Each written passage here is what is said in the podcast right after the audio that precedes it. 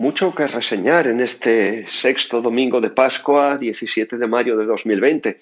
Y vamos a empezar por lo más inmediato, que es que mañana ya vuelven las misas públicas a la diócesis de Madrid y a otras eh, diócesis de España, donde la fase cero ha sido atenuada con un toque de misericordia por parte de las autoridades y ya nos permiten celebrar el culto público, aunque sea con un tercio del aforo y con todas las limitaciones, pero no creo que nadie que desee ir a misa se vaya a quedar sin ir a misa. ¿eh? Ya sabéis que eh, continúa la dispensa del precepto dominical, especialmente para los más mayores y las personas que, tengan riesgos de salud y también para los que tengan miedo.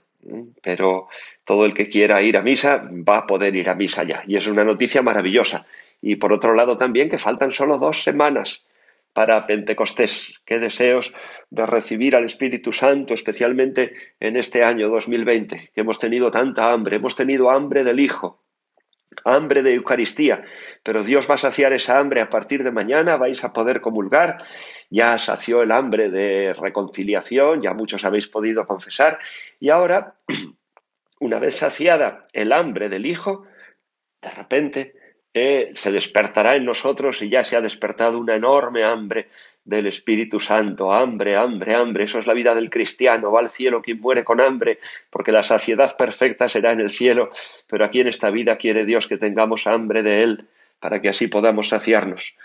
El Espíritu Santo, el Espíritu de la verdad le llama hoy Jesucristo. Yo pediré al Padre que os dé otro paráclito que esté siempre con vosotros, el Espíritu de la verdad. ¿Por qué le llama así?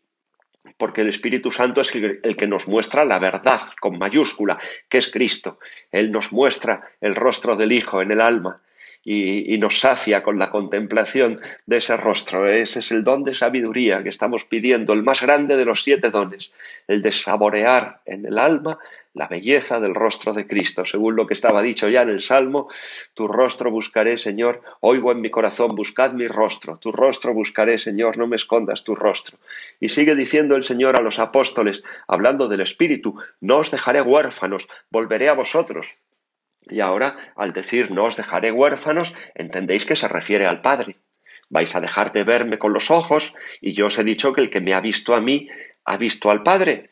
Pero entonces, si me dejáis de ver con los ojos, dejaréis de ver al Padre. No lo permitiré, no os dejaré huérfanos, porque os enviaré el Espíritu, que también será en vuestra alma la caricia y el abrazo protector del Padre. Y entonces ahí viene el don de piedad, el don de piedad que nos hace experimentar durante el día, durante la vida, esa caricia cariñosa, ese abrazo protector de Dios Padre y nos hace vivir como píos, como hijos, como hijos de Dios, muy confiados en su providencia y en su misericordia. Y sigue diciendo el Señor, dentro de poco el mundo no me verá, y así es, porque el Señor ha desaparecido a la vista de los ojos del cuerpo, pero vosotros me, me veréis y viviréis, porque yo sigo viviendo. Y entonces viene uno de los frutos del Espíritu Santo, la fe, la fe que no consiste en creer lo que no vemos, sino más bien, eso es lo que se dice, ¿verdad? Creer lo que no vemos. Pero la fe es algo que va más allá, es ver lo que no vemos,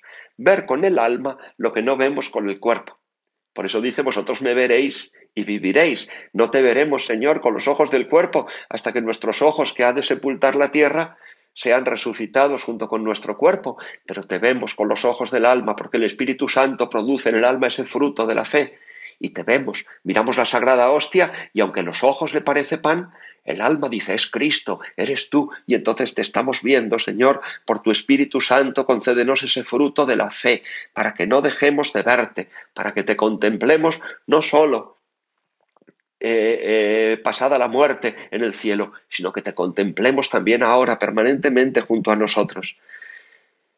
Entonces sigue diciendo el Señor, sabréis que yo estoy en mi Padre, y vosotros en mí y yo en vosotros. Y este es otro de los, eh, de los efectos que el Espíritu Santo produce en el alma, que es ese abrazo de la Trinidad.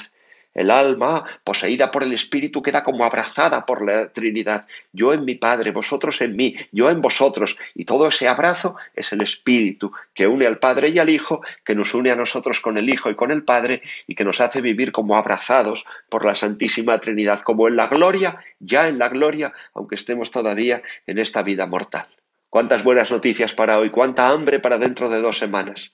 Esta es la última de estas breves homilías que tenían siempre ese subtítulo, homilía en audio para quienes no pueden asistir a misa hoy. Ya mañana ya esto no sucederá porque todos podréis asistir a misa hoy y la homilía pues también el sacerdote la tendrá que pronunciar donde su sitio, que es en el altar de Dios y ante sus feligreses. Eh, ha sido un, lujo poder rezar con vosotros y, desde luego eh, le pido a Dios que todas estas breves homilías hayan podido tener un fruto en vuestras almas y también en la mía.